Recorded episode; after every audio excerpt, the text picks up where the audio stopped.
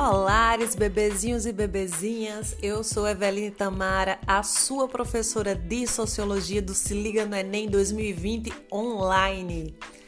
Esse é o nosso podcast quinzenal do componente curricular de Sociologia e nele nós vamos entender sobre o conceito de indústria cultural. Assim como eu fiz nos podcasts anteriores, quem vai falar sobre o conceito de indústria cultural é a professora, mestra em sociologia e doutoranda em sociologia, Ludmila Patriota que é uma querida amiga que fez o curso de licenciatura em Ciências Sociais comigo e nos mandou um áudio maravilhoso explicando tudo sobre indústria cultural. Então, meus bebezinhos e minhas bebezinhas, ao final dessa fala da tia, vai entrar a fala da professora Ludmila Patriota e se deliciem, aproveitem e aprendam tudo que vocês puderem sobre indústria cultural. Beijinhas! Bem, Theodor Adorno e Max Horkheimer que são teóricos alemães da Escola de Frankfurt, eles estão inseridos numa tradição de pensamento conhecida como teoria crítica e ficaram conhecidos por teorizarem e criticarem os efeitos do fenômeno da, da mercantilização da cultura, dentre outras coisas. Bom, foram eles que deram origem ao termo indústria cultural, no seu conhecido ensaio Indústria Cultural: O Esclarecimento como Mistificação das Massas, que é um capítulo contido no livro A Dialética do Esclarecimento, de 1947, de ambos os autores. Tal termo, é, indústria cultural, ele se relaciona à ideia de que a cultura, antes uma dimensão fundamental da condição humana, passa a ser operada pela lógica da exploração econômica capitalista. E os efeitos sobre o público, sobre as massas, seriam de basicamente reforçar a dominação do capitalismo sobre os indivíduos e, em última instância, sobre a sociedade. Bem, a emancipação e a crítica via a arte e a ciência, respectivamente, elas passam a ser as palavras do que ficou conhecido como viragem moderna, como está expresso no texto Resposta à pergunta O que é o esclarecimento, do filósofo Kant. Esse projeto de racionalização, só para a gente recuar um pouco, ele é rebatido pelos autores da Escola de Frankfurt, é, porque para eles a possibilidade crítica e, e emancipatória está minada pela colonização do mundo da arte, da cultura e da ciência por parte da lógica de produção do sistema capitalista. Então, a indústria cultural, para Adorno e Horkheimer, é a instância a partir da qual se dá a cooptação da arte e da cultura pela lógica do capital, pela dinâmica do mercado, do capitalismo. Essa cooptação ela mina a possibilidade de emancipação pela arte, uma vez que esta perde o seu caráter de negatividade, ou seja, de crítica das determinações objetivas da sociedade. Então, há atualmente uma centralidade muito grande dos meios tecnológicos de produção, reprodução, distribuição e difusão de produtos audiovisuais, como rádio, televisão, computadores, e nós e entendermos como eles, como eles interferem nos nossos modos de sentir e nos posicionarmos no mundo é muito importante. Então, uma questão central levantada por Adorno e Horkheimer é o destaque para o poder e a dominação das instâncias que controlam os meios de comunicação de massa. Elas visam o lucro e a manutenção e reprodução do regime econômico e político. Então, os autores, é, Adorno e Horkheimer, eles veem a cultura de massa não como uma cultura produzida e consumida pela própria massa, mas como um ramo da economia organizada em escala industrial e inserida na fase monopolista do capitalismo, que é a fase atual do capitalismo que, que estamos agora.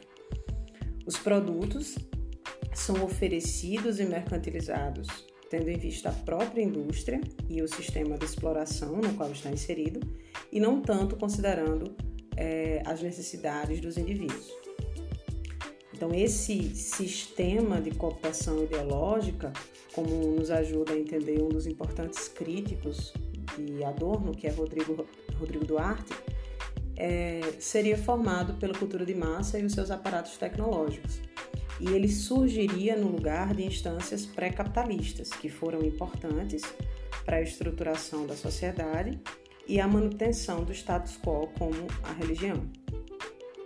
Então, para Adorno e Horkheimer, basicamente, a indústria cultural ela operaria como uma espécie de máquina cooptadora da capacidade reflexiva e interpretativa é, à medida em que executa essa capacidade, entre aspas, né, antecipadamente. Então, segundo eles, é, este seria o primeiro serviço da indústria cultural prestado aos seus clientes, ou seja, expropriar a capacidade inerente do indivíduo de referir as suas próprias, as suas próprias percepções sensíveis a conceitos fundamentais. E essa capacidade seria denominada de esquematismo, e aqui eles são influenciados pelo filósofo Kant. Bom, desse modo ocorre uma antecipação, uma padronização e uma previsibilidade intrínsecas aos produtos veiculados pela indústria cultural. Nesse caso, é como se houvesse uma falsa sensação de necessidade daqueles produtos produzida e alimentada pela lógica econômica na qual a cultura se encontra agora inserida via a indústria cultural. Esse aqui é um ponto muito importante da crítica de Adorno e Horkheimer, que é a ideia de que somos manipulados a todo momento, seja no trabalho ou no lazer, por essa grande lógica que envolve a indústria cultural, que é a lógica da produção material do sistema capitalista. O consumo, o objeto de consumo, a satisfação das necessidades são previamente determinadas pela padronização da indústria cultural, o que gera uma espécie de ilusão do gosto. Ou seja, outra característica que os autores destacam dos produtos veiculados pela indústria cultural seria o seu prolongamento durante o momento do ócio, do, do descanso, né?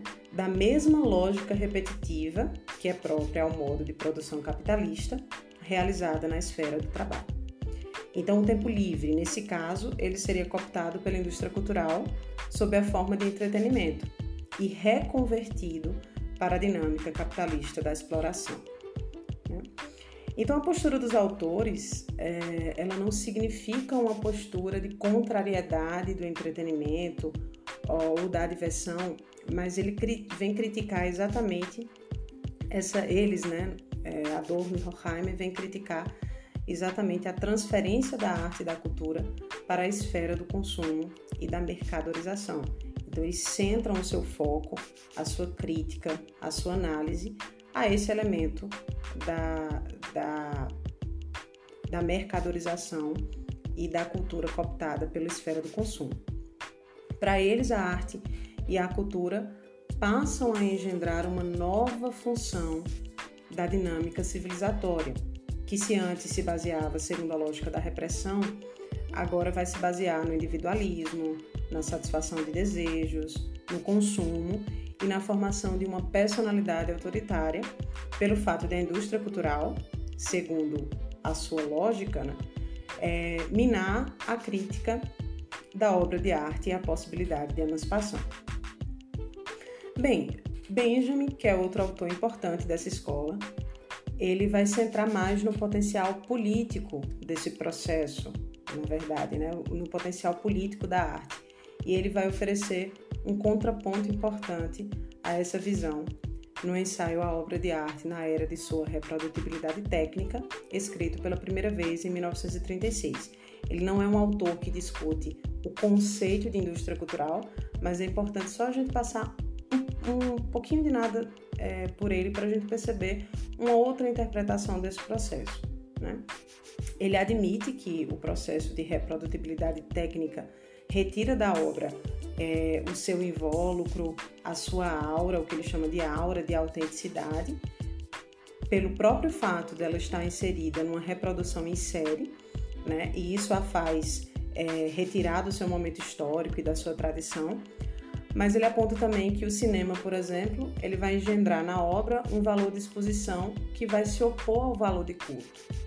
Ou seja, o valor de exposição, que é exatamente causado pela recepção em massa de um produto que antes era reservado a poucos, é, supõe a refuncionalização da arte, ou seja, a função social da arte, ela passa agora a ser política e não mais ritual.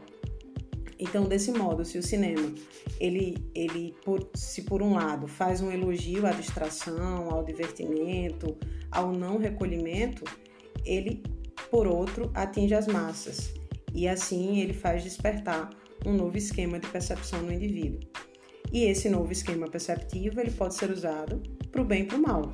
Pode haver, segundo Benjamin, tanto uma estetização da política como uma politização da arte.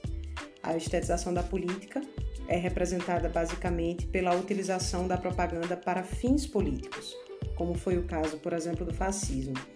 E a politização da arte, ela operaria no sentido de fundar nos indivíduos mudanças concretas a partir do seu esquema de percepção. Então, para concluir, a noção de indústria cultural ela teve e tem sua importância para a teoria crítica da sociedade e ainda nos dias de hoje não perdeu a sua relevância. É, como podemos ver um pouco, os autores apresentam uma crítica profunda do ideal de racionalização do mundo moderno e um questionamento do surgimento da técnica e de sua interferência no mundo da arte e da cultura, de modo geral. Eles fazem uma crítica contundente da lógica de produção material que penetra em todos os espaços da existência humana e coloniza as faculdades do indivíduo, a sua autonomia. Uma lógica que ainda não desapareceu dos nossos dias e que ainda continua a operar com o advento dos novos aparatos tecnológicos e também interferir nos nossos modos de vida.